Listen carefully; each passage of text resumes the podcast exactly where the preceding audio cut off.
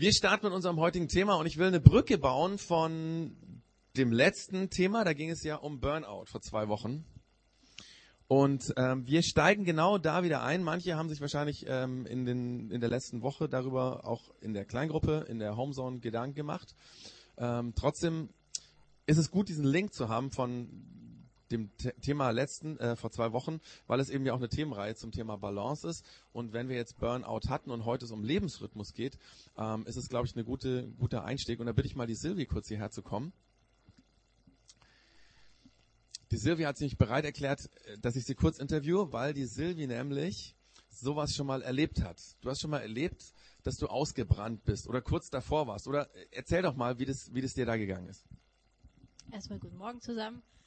Ähm, ja, ich neige dazu, immer gleich alles 100 zu machen, weil ich keinen irgendwie mehr Arbeit machen will. Und irgendwann kommt man an den Punkt, wo man halt dann nicht mehr kann.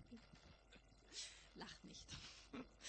Und dann merkt, also dann ist es so, also bei mir war es so, das war halt innerlich so wie so ein kleines Männchen mit einer Peitsche, das immer sagt, du musst noch, du musst noch, du musst noch. Und mein Körper sagt eigentlich, ich kann nicht mehr, ich kann nicht mehr, ich kann nicht mehr. Und du sagst dann ich muss noch, ich muss noch, ich muss noch. Und irgendwann ist man einfach nur noch kaputt und funktioniert halt wie so ein Roboter. Das heißt, bei dir war es mehr so der Anspruch, den du selber an dich gestellt hast, oder habe ich jetzt rausgehört? Das heißt, ähm, dass du selber die Latte recht hoch gehängt hast und es dann nicht mehr geschafft hast, drüber zu springen.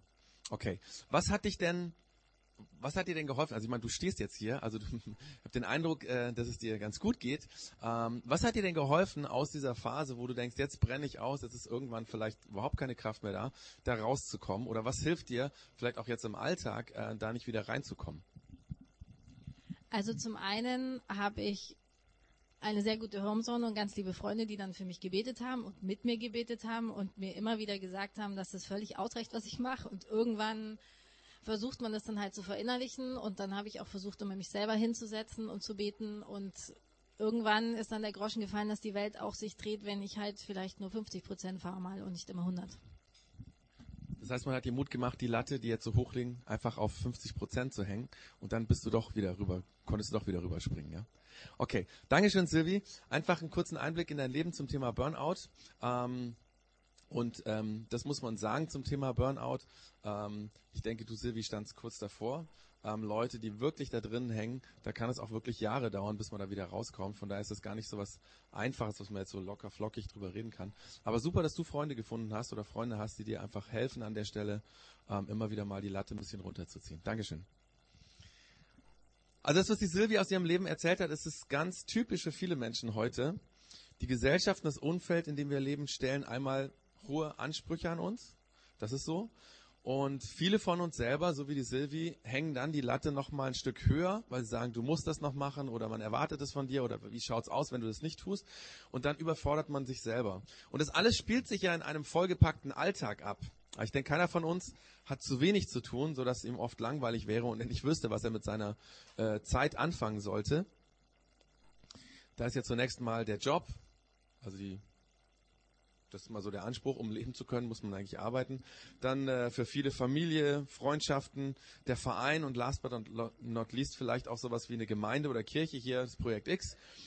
Und äh, wenn du Mama oder Papa bist, dann gibt es, geht, geht es ja nicht nur darum, diese Dinge eindimensional zu denken, also diese Fülle an Sachen, die du bewältigen musst, sondern dann geht es noch darum, die Dimension des Partners mit im Blick zu haben oder der Kinder oder so. Das heißt, ständig gibt es irgendwelche Termine, wo man anwesend sein muss oder auch sein will. Dann gibt es Aufgaben, die man erledigen muss. Ähm, da sind Menschen, um die man sich kümmern möchte oder auch muss. Die To-Do-Liste und der Planer sind voll. Es geht eigentlich ohne To-Do-Liste und Planer nicht mehr. Und viele von uns haben deswegen auch ihren Kalender auf dem Smartphone oder auf dem Computer. Und Manch einer fängt dann auch an, diesen Kalender zu synchronisieren, zum Beispiel mit seinem Partner. Und ich werde uns versprechen, nicht lange wird es dauern, bis wir die Kalender von unseren Kindern auch noch da drin stehen haben und sich das dann auch noch synchronisieren muss, dass man das irgendwie alles im Blick hält. Es ist unglaublich viel, mit dem unser Alltag vollgestopft ist. Vieles kommt von außen, in unserer Gesellschaft ist so, aber vieles tragen wir uns auch selber, wird auch von uns selbst an uns herangetragen oder wir selber legen die Latte sehr hoch oder den Anspruch von dem, was wir eben schaffen möchten, so wie das eben äh, die Silvi von sich erzählt hat. Wir sind auf jeden Fall, viele von uns, stark unter Druck, immer wieder unter Druck, vielleicht auch ständig unter, über, unter Druck. Und die Frage ist natürlich, wie sollen wir damit umgehen?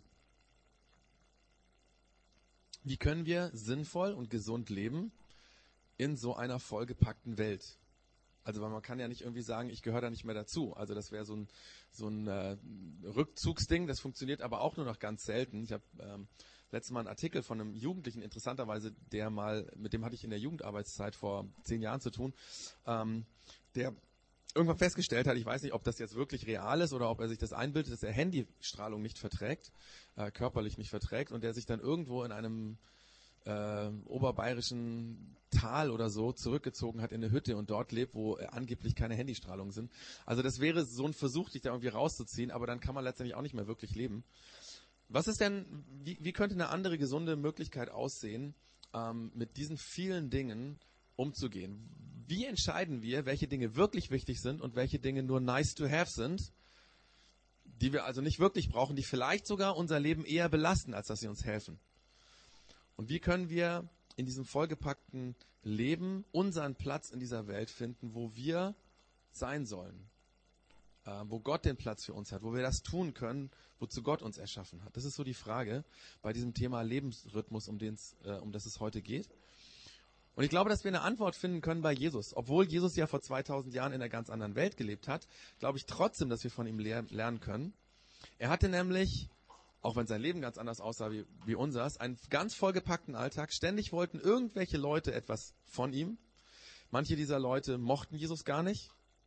Äh, manche waren seine Freunde und dann gab es noch so die Nutznießer, die wollten halt ähm, von Jesus so Hilfe haben, einfach, ja, weil sie es gut brauchen konnten. Und dann war natürlich noch seine Familie da und alle diese Leute wollten was von ihm, sind an ihn herangetreten. Ja, manchmal waren das hunderte von Leute, die irgendwas von ihm wollten. Und trotzdem ist Jesus extrem gelassen geblieben. Und er hat trotzdem beherrscht mit diesem Stress ausgeglichen zu leben. Und wir schauen uns dazu also wir schauen uns dazu im wahrsten Sinne des Wortes ähm, eine Stelle aus dem Johannesevangelium an. Und ähm, ich weiß gar nicht, ob mein, mein Rechner ist schon dran, ne? Genau. Okay. Das heißt, ich werde diesen Text vorlesen und ich habe mal versucht, so ein bisschen eine Skizze zu machen, dass wir das so ein bisschen verbildlicht bekommen, weil es geht um einen Weinstock und ich habe vom Lothar äh, gehört, dass er ähm, quasi äh, mit Wein aufgewachsen ist. Also er kennt das alles. Das heißt, für ihn, er bräuchte das Bild nicht. Aber ich gehe mal davon aus, dass die meisten von uns jetzt nicht irgendwie die Weinexperten sind und sich auskennen mit Wein, Reben und Weinstock und so weiter. Deswegen also dieses Bild eine bisschen kindliche Skizze. Genau. Also. Es fängt an, ich bin der wahre Weinstock und mein Vater ist der Weingärtner. Alle Reben, am Weinstock, die keine Trauben tragen, schneidet er ab.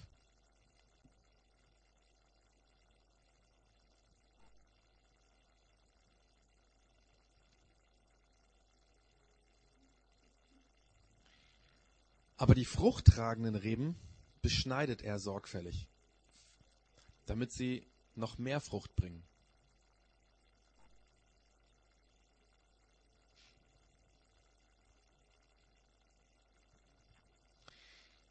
Ihr seid schon gute Reben, weil ihr meine Worte gehört habt.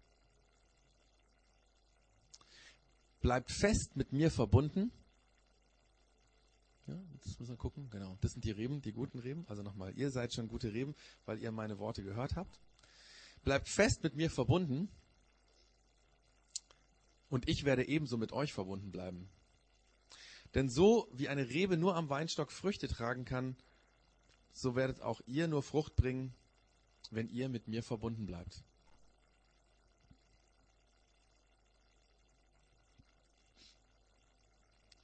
Ich bin der Weinstock.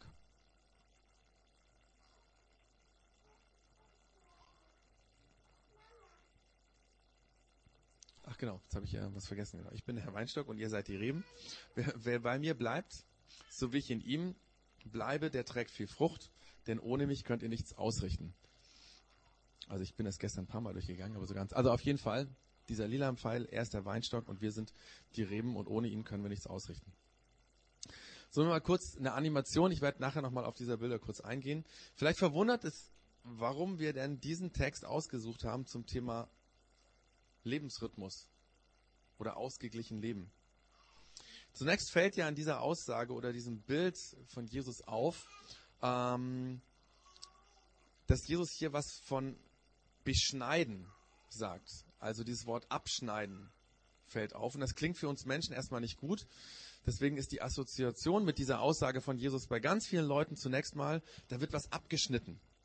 Das tut weh. Meistens erklären Leute dieses Bild von Jesus und sagen, so wie der Weingärtner die Reben des Weinstocks beschneidet, so will Gott uns im Bild gesprochen auch etwas abschneiden, uns beschneiden und das tut weh. Und dann fragt man sich natürlich, was sind denn die Dinge, die Gott sozusagen nicht haben will, die er abschneiden will von unserem Leben? Ich glaube aber, dass das eigentlich gar nicht der Punkt von diesem Text ist, das, was da ausgesagt wird. Weil in diesem Bild geht es ja um einen Weinstock und kein Mensch weiß, ob es einem Weinstock wehtut, wenn er beschnitten wird. Es ist reinste Spekulation, das anzunehmen, dass es diesem Weinstock wehtut. Es geht gar nicht so sehr um die Schmerzen, sondern es geht um was ganz anderes. Der Weinstock, der ist ja eine rankende Pflanze. Und wenn der Weinstock im Frühjahr austreibt, dann sprießt und sprost bei ihm alles ähm, im neuen Grün. Ja, an den Reben überall kommt das Grün raus, neue Triebe, Blätter und so weiter. Und ähm, das Leben explodiert quasi aus diesem Weinstock heraus. Ähm, und wenn der Weingärtner, der Weinbauer diese Triebe dann beschneidet, dann ist, geht es nicht so sehr um Schmerzen, sondern der Weinbauer verordnet diesem Weinstock Ruhe. Also, er kappt die neuen Triebe, damit das unkontrollierte Wachstum gestoppt wird. Und er tut das, damit der Weinstock zur Ruhe kommt, seine Kraft bündeln und sammeln kann und dadurch neue, gute Frucht wachsen kann. Damit also die Kraft nicht in irgendwelche unkontrollierten Dinge rausgeht, sondern da, wo sie hin soll. Die erste Zeit, nachdem der Weinstock beschnitten wird, passiert erstmal gar nichts, was man so sehen könnte. Also der wild austreibende Weinstock kommt zur Ruhe und dann, ein paar Tage oder Wochen später, müssen wir jetzt den Lothar genau fragen, wie lange das dauert, dann sieht man, dass es wirklich was bringt und dass die Kraft in die Früchte reingeht und dass äh, eventuell sogar neue Früchte wachsen. Das heißt, der springende Punkt bei diesem Beispiel ist nicht der Schmerz, sondern die Ruhe. Das Innehalten, das Kräftesammeln. Und vielleicht verstehst du jetzt auch, warum dieser Text etwas mit dieser Frage zu tun hat von diesem Lebensrhythmus oder von dem Auftanken. Der Weinstock bekommt vom Weingärtner einen Lebensrhythmus zwischen Arbeit und Ruhe verordnet. Und ohne diesen Lebensrhythmus könnte er keine guten Früchte tragen. Und das ist vermutlich auch eine Kunst von diesem Weingärtner. Ähm, also das muss man lernen, das kann man nicht einfach so. Man muss genau lernen, wo und wie beschneidet man denn diesen ähm, Weinstock, damit auch die Frucht wirklich gut wird. Wenn man das übertragt, überträgt auf heute, wir Menschen, besonders wir eben in unserer heutigen Zeit, brauchen auch diesen Lebensrhythmus zwischen Arbeit und Ruhe, zwischen Aktion und Kräfte sammeln. Und nur so können wir sinnvoll und ausgeglichen leben. Und ich denke, insoweit leuchtet eigentlich dieses Bild jedem ein. Es macht Sinn, immer wieder auszuruhen und dadurch neue Kraft für den Alltag zu haben. Aber Jesus meint hier eben einfach nicht, nicht nur einfach ausruhen. Er meint nicht nur einfach hinlegen oder irgendwie mal chillen oder so, sondern er sagt seinen Schülern Folgendes, und das habe ich hier nochmal als ähm, Vers. Und zwar er sagt, ihr seid schon gute Reben, weil ihr meine Worte gehört habt. Genau, das steht da, ne? Dass ich jetzt wo falsch bin. Das heißt, die Schüler von Jesus sind im Bild gesprochen beschnitten worden und dadurch gute Reben geworden, weil sie die Worte von Jesus gehört haben und aufgenommen haben. Das bedeutet, Jesus will uns Menschen nicht nur sagen, dass wir den Lebensrhythmus zwischen Arbeit und Ruhe brauchen, sondern er sagt uns auch, mit was wir diese Ruhephasen füllen sollen, wo wir auftanken können, um gute Frucht zu bringen. Jesus sagt, um wirklich gute Früchte zu tragen im Leben, müssen wir auf ihn hören, auf das, was er sagt, auf seine Worte. Und er geht dann noch einen Schritt weiter und sagt, dieser Lebensrhythmus muss, also dieser Lebensrhythmus zwischen Arbeit und Ruhe, bei der wir auf die Worte von Jesus hören, der wird nur dann funktionieren, wenn wir ganz, ganz eng mit ihm verbunden bleiben. Also wenn die Reben nicht am Weinstock eng verbunden sind, dann werden sie verdorren. Und das sind auch die, die der Weingärtner dann abschneidet. Die Reben brauchen diese Lifeline zum Weinstock. Die Verbindung, dass der Lebenssaft von dem Weinstock durch die Reben zu den Früchten fließen kann. Und für seine Schüler und für uns bedeutet das, Wir müssen in Jesus verwurzelt sein, eng mit Jesus verbunden sein. Nur dann gelingt uns, diesen, es uns auch diesen Lebensrhythmus zwischen Arbeit und Ruhe so zu leben, dass wir auch auftanken können und dass wir Kraft bekommen für das, für diese vielen, vielen herausfordernden Aufgaben, die an uns herangetragen werden und die wir manchmal auch an uns selber herantragen. Ich will das mal versuchen, auf uns heute so ein bisschen herunterzubrechen. Also wenn du an Gott glaubst, wenn du dich als Christ verstehst, dann brauchst du einen engen Kontakt zu Jesus. Denn diese Beziehung zu Jesus wird dir helfen, immer wieder zur Ruhe zu kommen, aufzutanken, auf ihn zu hören, damit du für den Alltag genug Kraft bekommst und das auch in deinem Leben Früchte wachsen. Eigentlich klingt das logisch, nur die Frage fängt natürlich da an, wie man das denn macht. Wie hält man dann einen engen Kontakt zu Jesus? Und was ist überhaupt mit diesen Früchten gemeint? Ist ja auch nur ein Bild. Also was soll denn in unserem Leben wachsen?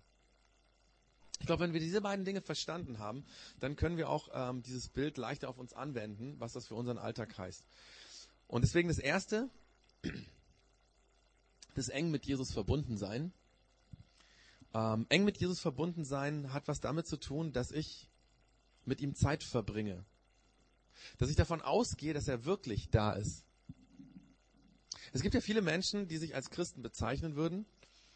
Noch sind das in Deutschland, ich habe gestern oder vorgestern mal recherchiert, noch sind das in Deutschland die Mehrheit der Menschen. Wenn man die auf der Straße fragen würde, seid ihr Christen, würde ich erstmal so sagen, ja klar, ich gehöre zur katholischen Kirche oder ich gehöre zur evangelischen Kirche oder sonst irgendwas.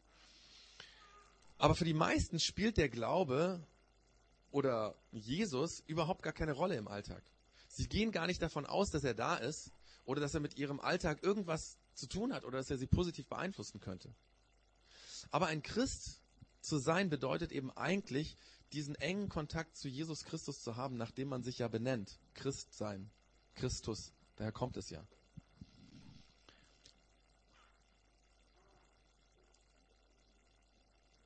Das heißt, es geht darum, davon auszugehen, dass er da ist, dass er redend, dass ich ihn hören kann, dass ich selber mit ihm reden kann. Das hat was damit zu tun, dass ich bereit bin, mich von ihm beeinflussen zu lassen, dass ich sage, okay, ich möchte nicht mein Leben selbstbestimmt leben, sondern ich möchte, dass du in mein Leben reinsprechen kannst. Das ist mal so die Grundvoraussetzung, um eng mit Jesus verbunden zu sein. Dass ich davon ausgehe, er ist da. Er ist real da. Er hat mit meinem Alltag zu tun.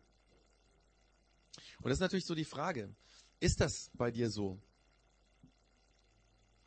Ist Jesus in deinem Alltag dabei? Oder nennst du dich nur Christ? Sagst du nur, du bist Christ und kein, es hat keine Auswirkung auf dein Leben oder nimmst du ihn mit in den Alltag hinein?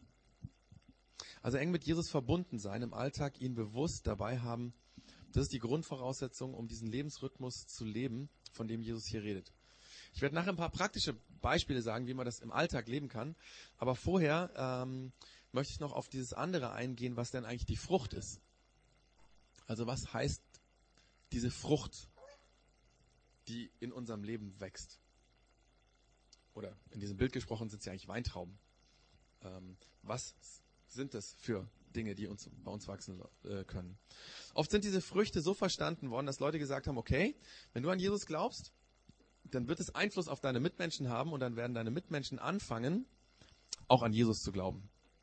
Also sozusagen, dass durch mein Leben, man hat auch gesagt, durch mein Zeugnis andere Leute auch anfangen, an Jesus zu glauben.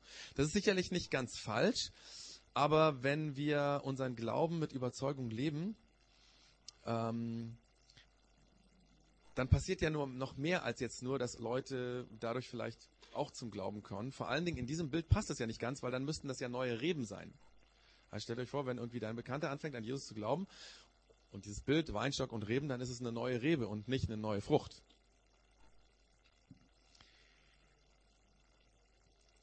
Der Paulus, der hat mal an einer anderen Stelle im Neuen Testament auch etwas zu einer Frucht geschrieben. Er hat gesagt, wenn jemand an Jesus glaubt, dann wird eine Frucht wachsen mit positiven Eigenschaften. Ähm, ich lese das mal vor, was er an die Menschen, ähm, die in der römischen Provinz in Galatien gelebt haben, also die Galater wurden die genannt, ähm, was er denen geschrieben hat. Er hat gesagt, der Geist Gottes lässt in unserem Leben eine gute Frucht wachsen.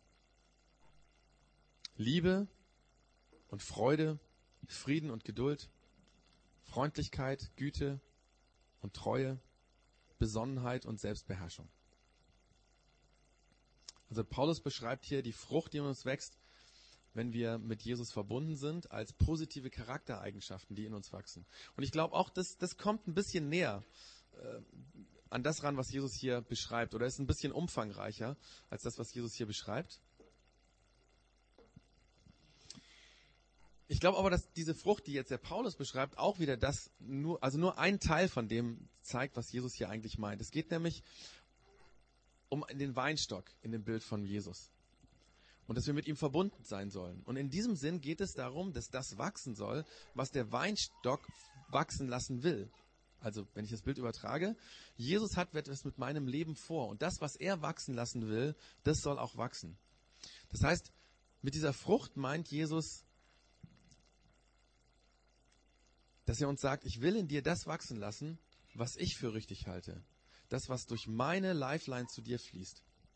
Wenn du mit mir verbunden bist, dann verändere ich dein Leben so, wie ich dein Leben gedacht habe. So wie ich gemeint habe, dass du leben sollst. Wir haben ja vor ähm, genau einem Monat schon mal in der Church Zone ähm, so ein ähnliches Thema gehabt. Das hieß seinen Platz finden.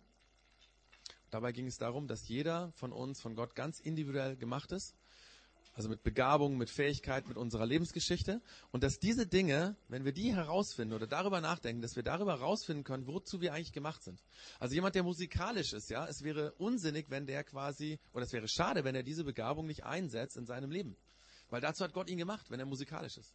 Wenn jemand gut organisieren kann, wäre es schade, wenn er sein Leben nicht das ausnutzt, das gebraucht, um Menschen zu helfen, organisiert zu leben. Das heißt, das ist immer ein ganz einfaches Beispiel. Es geht also darum, dass Gott uns erfunden hat und dass er ein Ziel mit uns hat. Und diese Frucht heißt eigentlich, dass das wachsen kann, was er sich mit unserem Leben gedacht hat, was er sich vorgestellt hat, wie wir quasi sein sollen. Das sind diese Früchte, die Jesus hier meint, dass die Dinge in unserem Leben wachsen, wozu wir eigentlich gemacht wurden. Für den einen von uns kann das sein, dass er als Mama oder Papa liebevoller und geduldiger wird, dass Jesus sagt, das ist jetzt dran, dass das wächst bei dir. Oder für den anderen kann es sein, dass er auf der Arbeit immer wieder Impulse geben kann, wie das Team besser zusammenarbeiten kann. Dass Gott vielleicht in dich die Fähigkeit reingelegt hat, dass das auf der Arbeit passieren kann durch dich. Dann wäre das auch so eine Frucht. Oder vielleicht ist das, was bei dir wachsen soll, dass du deinen Freunden in schweren Zeiten hilfst, sie tröstest, mit ihnen betest, vielleicht gerade mit den Freunden betest, die selber nicht an Jesus glauben und die das gar nicht können und die es aber als sehr hilfreich empfinden.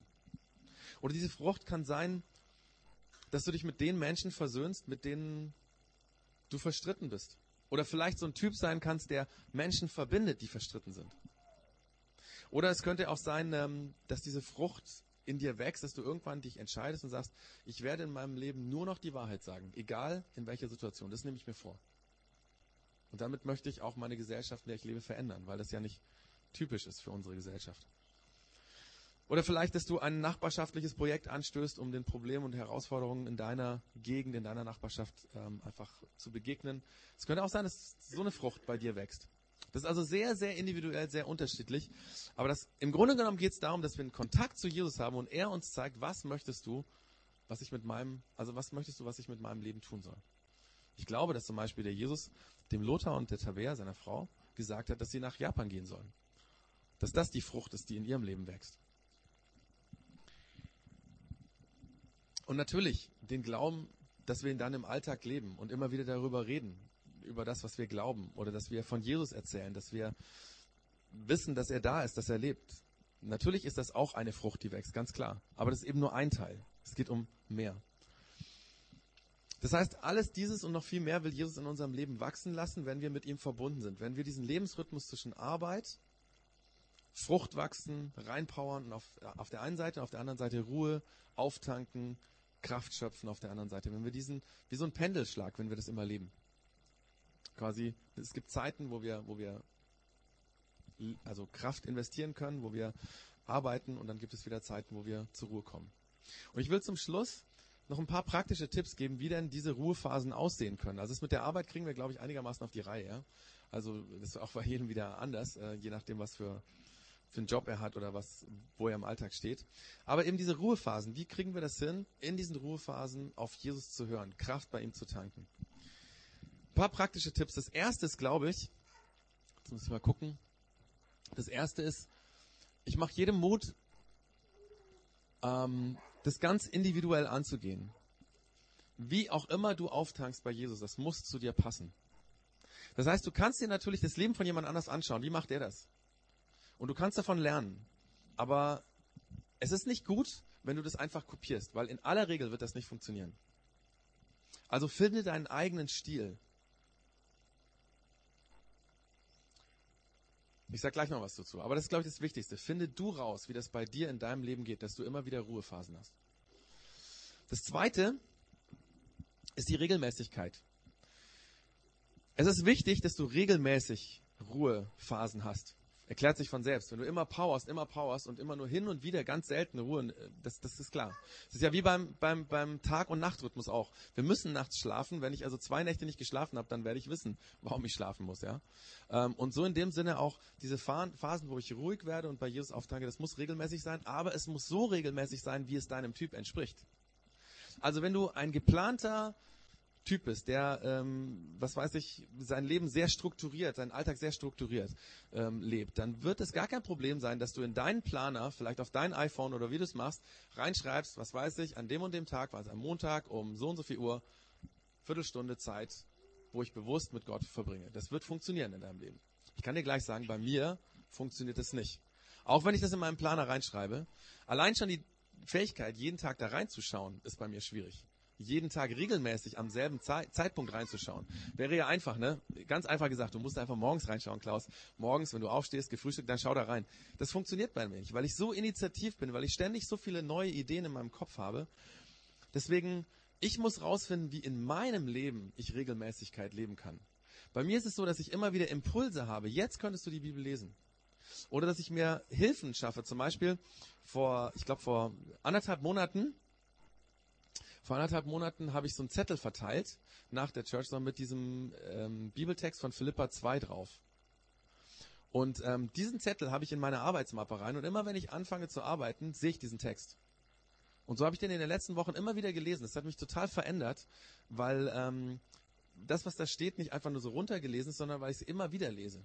Das ist zum Beispiel so eine Hilfe, die ich mir baue, damit das regelmäßig passiert. Das heißt, du musst rausfinden, wie kannst du das regelmäßig machen? Das ist nicht nur einmal im Monat irgendwie, oh, jetzt könnte ich mal wieder irgendwie Zeit mit dir verbringen, Jesus. Ähm, das funktioniert meistens dann gar nicht, dass man es dann überhaupt nicht macht. Dann ist ganz wichtig, das ist ähnlich eigentlich mit dem, was ich eben gesagt habe, es muss alltagskompatibel sein, ja? Nutze deinen Tagesablauf, versuch Auftankzeiten mit anderen Dingen des Alltags zu kombinieren. Also simples Beispiel, das betrifft nur wenige, aber manche betrifft es ja. Also wenn du zum Beispiel gerade eine stillende Mutter bist, kannst du natürlich diese Zeiten, wo du so und so schon Ruhe hast, gebrauchen, um da zum Beispiel mit Jesus zu reden, zu beten. Oder andere Dinge, zum Beispiel bei mir, ich ähm, habe das ja schon immer wieder mal erzählt, ich nutze ganz oft die Zeit, wo ich von meinem Auto, wenn ich es parke, ähm, wo ich da quasi zum Büro laufe, diese Zeit nutze ich, um zu beten. Ähm, ich habe ja mal von einem Jahr erzählt, dass ich da gerne meine Kopfhörer vom iPhone aufziehe, damit das irgendwie, also damit ich freier bin. Weniger, dass die, was denken die Leute, sondern dass ich einfach freier bin, ähm, weil dann jeder denkt, ich würde ganz normal telefonieren. Mittlerweile mache ich das gar nicht mehr. Ähm, ich rede einfach so mit Gott und mir ist es ziemlich egal, was die anderen Leute denken. Ich muss es ja nicht so laut machen, dass dann irgendwie gleich fünf Leute herbeilaufen oder so, ne? Ähm, das heißt, diese Zeit nutze ich, weil es einfach eine Zeit, wo ich, ich bin sehr kreativ im Laufen. Und Dinge, die ich zum Beispiel ähm, gerade durchdenke, das spreche ich dann mit Gott durch. Dass ich ihm sage und dann manchmal bekomme ich Ideen. Ähm, vielleicht ist es bei dir so, dass du jeden Morgen irgendwie mit dem Auto oder mit dem Zug auf die Arbeit fährst. Könntest du vielleicht diese Zeit nutzen? Ähm, oder mein Kollege aus Würzburg, der Christoph Schmitter, der schon mal hier auch war und gepredigt hat, ähm, der sagt, beim Joggen betet er. Das passt für ihn super. Also der muss wahrscheinlich recht sportlich sein, dass das passt, ja. Aber vielleicht ist es bei dir auch so. Probier das doch einfach mal aus. Das heißt, Abläufe in deinem Alltag, die regelmäßig vorkommen, die zu nutzen, um Zeit mit Jesus zu verbringen. Und wenn es bei dir am besten funktioniert, dass du dich in kein kleines Zimmerchen zu Hause setzt und da ganz still ist und so, dann ist das super. Aber ich habe gelernt und gemerkt, dass es für die meisten Leute so nicht funktioniert, sondern dass sie andere Phasen in ihrem Alltag suchen müssen, wo sie Zeit haben können mit Jesus, wo sie auftanken können. Und dann ist natürlich die Frage, was macht man da? Einfach reden mit Jesus. Sag ihm, was dich bewegt. Wenn du sagst, ich kann mit Gott nicht reden, dann mache ich dir einen Tipp. Sag einfach Danke für alles, was dir einfällt. Und ähm, du kannst zum Beispiel Danke sagen für den Kaffee, den du trinkst. Du kannst Danke sagen für deinen Job, den du hast, für deine Familie, für deine Frau, für deinen Mann, für deine Kinder, äh, für das Auto, was du hast, ähm, für dein iPhone, für Beziehungen, für Freunde, für Leute, ähm, die dir was weiß ich, in der letzten Zeit geholfen haben, für deinen Nachbar, für das Paket, was gerade angekommen ist. Also alles. Du kannst für alles Danke sagen. Du sagst einfach Gott, danke dafür, danke dafür, danke dafür. Und ich bin mir sicher, wenn du das tust, wirst du nach einer Weile anfangen, mit ihm auch über andere Dinge zu reden.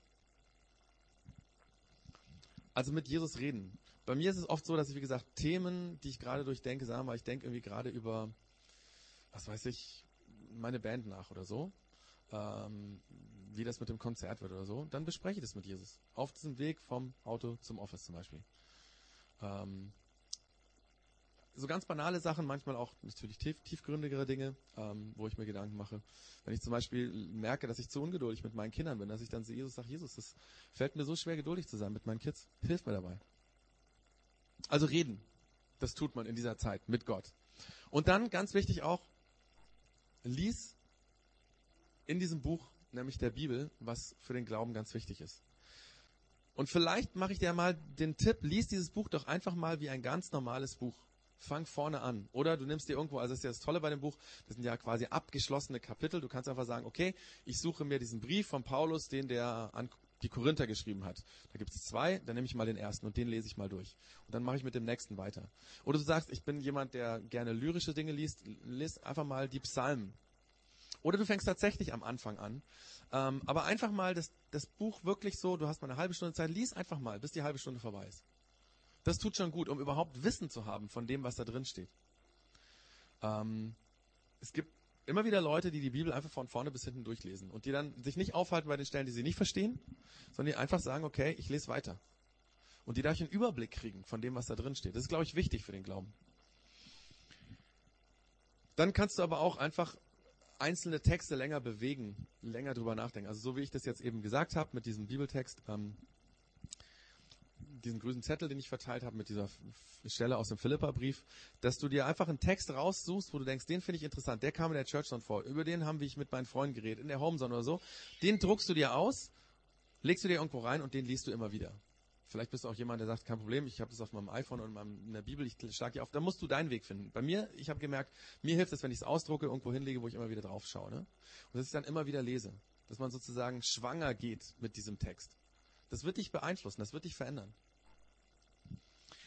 Es kann auch sein, dass es, oder es ist auch für viele, viele Menschen eine Hilfe gewesen, einfach so einen Vers zu haben für den Tag. Es gibt dieses Buch, das nennt sich Losungen, die Losungen. Ähm, es gibt es in jeder Buchhandlung, ähm, gibt es aber auch für Android, für iPhone, also für so diese ähm, Smartphones gibt es auch. Ähm, gibt es, glaube ich, auch online auf irgendeiner Homepage, ähm, wo für jeden Tag zwei Sätze, einer aus dem Alten Testament, einer aus dem Neuen Testament ausgesucht sind. Und ähm, dass du das jeden Tag liest und dann am Tag immer wieder drüber nachdenkst. Und wenn du nicht mehr weißt, was habe ich denn heute Morgen gelesen, dann schlägst du nochmal nach. Deswegen ist es natürlich super praktisch, wenn es auf deinem, deinem äh, Smartphone ist. Oder wenn du irgendwie eine Seite in deinem Browser gespeichert hast, wo du dann draufgehen kannst.